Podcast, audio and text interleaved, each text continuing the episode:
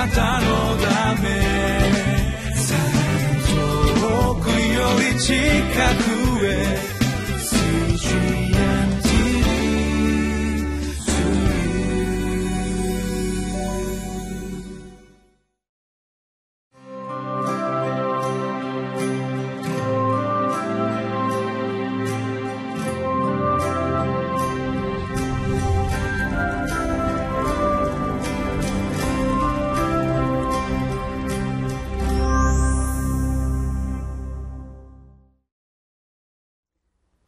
習志野キリスト教会の山田泉です。今日は2月21日日曜日です。聖書はマタイの福音書19章1節から12節です。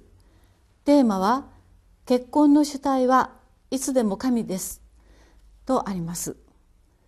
イエス様は今日のテキストで弟子たちに結婚のこと離婚の問題あるいは独身者についてとても実際的な問題について教えてくださいました。これは私たちにとっても本当に興味のあること教えていただきたいことまた助けていただきたい具体的な問題だと思います。イエス様から学んでまいりましょう。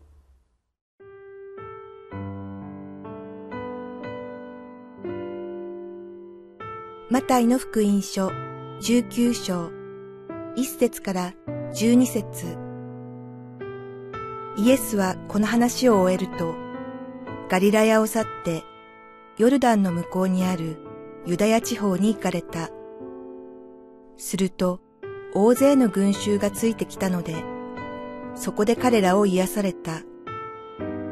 パリサイ人たちが身元にやってきて、イエスを試みてこう言った。何か理由があれば、妻を離別することは立法にかなっているでしょうか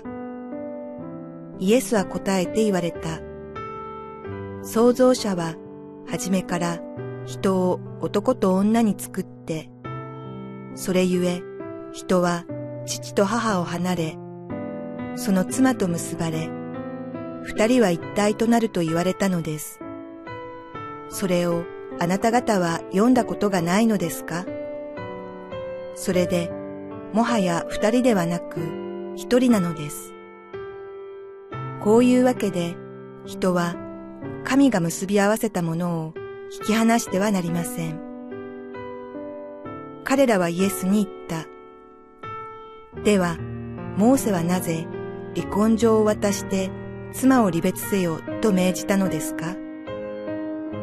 イエスは彼らに言われた。モーセはあなた方の心が堅くななので、その妻を離別することをあなた方に許したのです。しかし、初めからそうだったのではありません。誠にあなた方に告げます。誰でも不定のためでなくて、その妻を離別し、別の女を妻にする者は、会員を犯すのです。弟子たちはイエスに言った。もし妻に対する夫の立場がそんなものなら結婚しない方がましです。しかしイエスは言われた。その言葉は誰でも受け入れることができるわけではありません。ただ、それが許されているものだけができるのです。というのは、母の体内からそのように生まれついた独身者がいます。また、人から独身者にさせられた者もいます。また、天の御国のために自分から独身者になった者もいるからです。それができる者は、それを受け入れなさい。パリサイ人がイエス様に離婚についてまず質問してきました。しかしイエス様は離婚について答えるのではなくて結婚とはどういうものなのかということを教えることから始めました。結婚とはどういうことなのでしょうか。4節5節をお読みいたします。イエスは答えて言われた。創造者は初めから人を男と女に作ってそれゆえ人は父と母を別れ父と母を離れその妻と結ばれ二人は一体となると言われたのです。それをあなた方は読んだことがないのですか？イエス様は創世紀の2章のエデンの園ののところまで遡って結婚の本来の意味を教えられました。それは結婚とはまず父母と離れること。つまり一個の人間として自立していくことでありますよ。また自分とは違う個性の人と一つとなっていくというその苦労や、えー、努力あるいは喜びを積み重ねて積み上げていくその歩みと成長が結婚というものなんですよと教えてくださっています。教会の結婚式では制約の時があるのが私たちはよく知っているところです。ちょっとその制約の文のところをお読みいたします。健やかなる時もやめる時も喜びの時も悲しみの時も止める時も貧しい時もこれを愛しこれを敬いこれを慰めこれを助けその命ある限り真心を尽くすことを誓いますか？教会によって多少文言の違いはあることですけれどもしかしこの制約が教会の結婚式にはなされます。ここから分かりますように結婚は約束契約なんですということです。結婚が成り立つのは個人の希望とか感情によって成り立っていくんではなくて結婚は契約です約束です。それは当事者お互いとの約束であると同時にそれぞれが神様と約束をして結婚が成り立っていくことなのですよと教えられるところであります。ですから気持ちや感情がついてこなくなることがあってこの約束を果たすために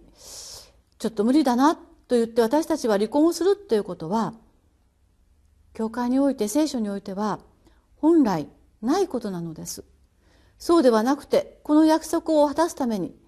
私は僕は自分がどう変わる必要があるのか何を捧げたり何を犠牲にしていったらいいのかそのようなことを聖書に教えられながら切磋琢磨してこの約束を成し遂げていくその成長そのものが結婚なんですということを学ばなくてはなりません。この結婚において表されている契約関係っていうのは実は神様と私たちの関係が基本なんです。神様が私たちに契約を結びましょう約束を交わしましょうと声をかけてくださって私たちは救いの中に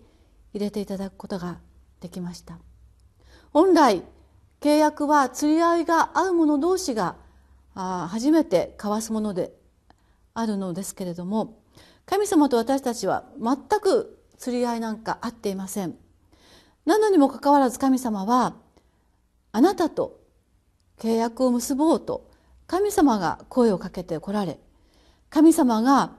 約束されて縛られることをご自分から入ってこられて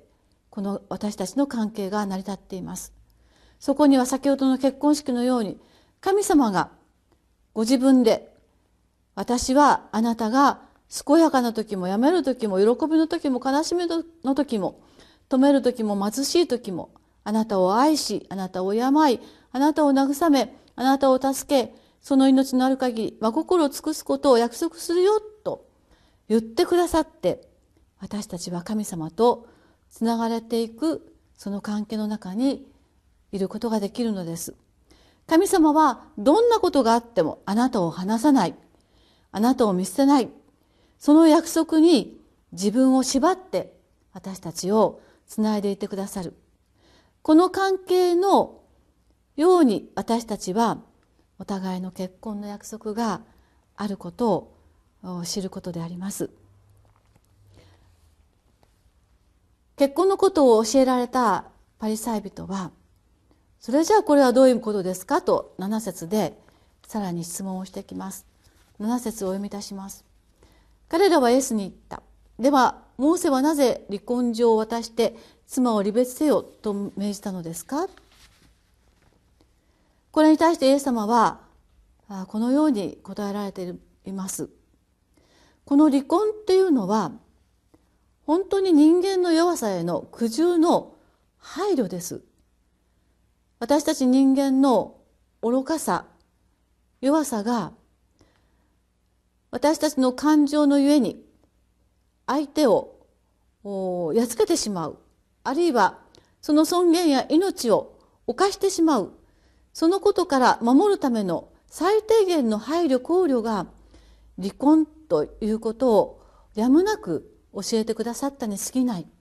ということをイエス様が教えてくださった。ですから自分の気持ちや感情で離婚したいとしていくものは死罪にあたる罪だと言っておられるところです。その時に思わず弟子の一人が、えー、10節で、えー、本音が出たような言葉が発せられます。10節をお読みいたします。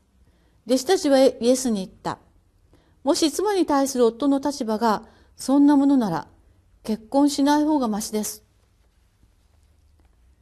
自分たちの気持ちや感情で結婚が推し進められていくのではなくて契約約束そしてそれに縛られていくことがあ結婚だとするならしない方がいいですねって思わず言ってしまったところです。私たちはもう一度結婚することまた結婚しないことまた離婚に至ってしまうということをここで教えられる必要があります。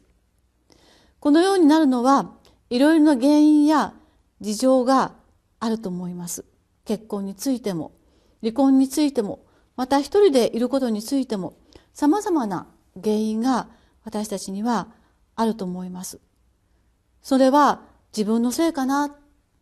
あるいは誰かのせいかなと思うこともありますしまたそういうきっかけがそのようにしていることもあるかと思います。しかし神様はこういうふうにおっしゃいます。どういう状態にあなたがあるのか。それは私はよく知っているよ。あなたが今あるところは辛いでしょ？大変でしょ？あるいは嬉しいでしょ？また楽しいでしょ？それぞれのあるおるところのその意味を私はちゃんと分かっているよとイエス様はおっしゃっていてくださいます。どうしてそこにいるのかいろいろなことが考えられますがしかしイエス様がおっしゃるのはそのあるところでいるところで天の御国を指し示してください。指し示すことができますよ。そして指し示すための助けを私はあなたに送りますからと言ってくださっているのが神様の心です。結婚をすることであっても一人でいることであってもまた離婚に至ってしまうことであってもそこにあって神様は天の国を指し示すことがそれはできますよと私たちのある場所が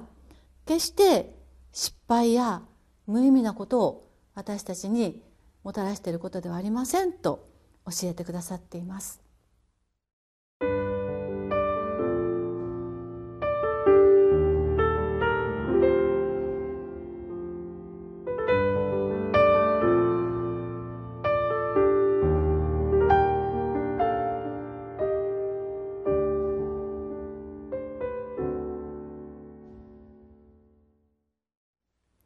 渡辺和子さんの「置かれた場所で咲きなさい」という本からの一文をお読みいたします。咲くということは仕方ないと諦めることではありません。それは自分が笑顔で幸せに生き周囲の人々も幸せにすることによって神があなたをここにお植えになったのは間違いでなかったと証明することなのです。お祈りをいたします。天の神様私たちが今ここにあるのは失敗や自分がダメだったからでは少しもありません。神様が意味あってまた神様がよくご存知でそれでもあなたはそのところで神を指し示すことができるよ輝くことができるよと置いてくださった場所であります。主をどうぞ一緒にいてくださって私たちを導いてください。イエス様のお名前によってお祈りいたします。アーメン。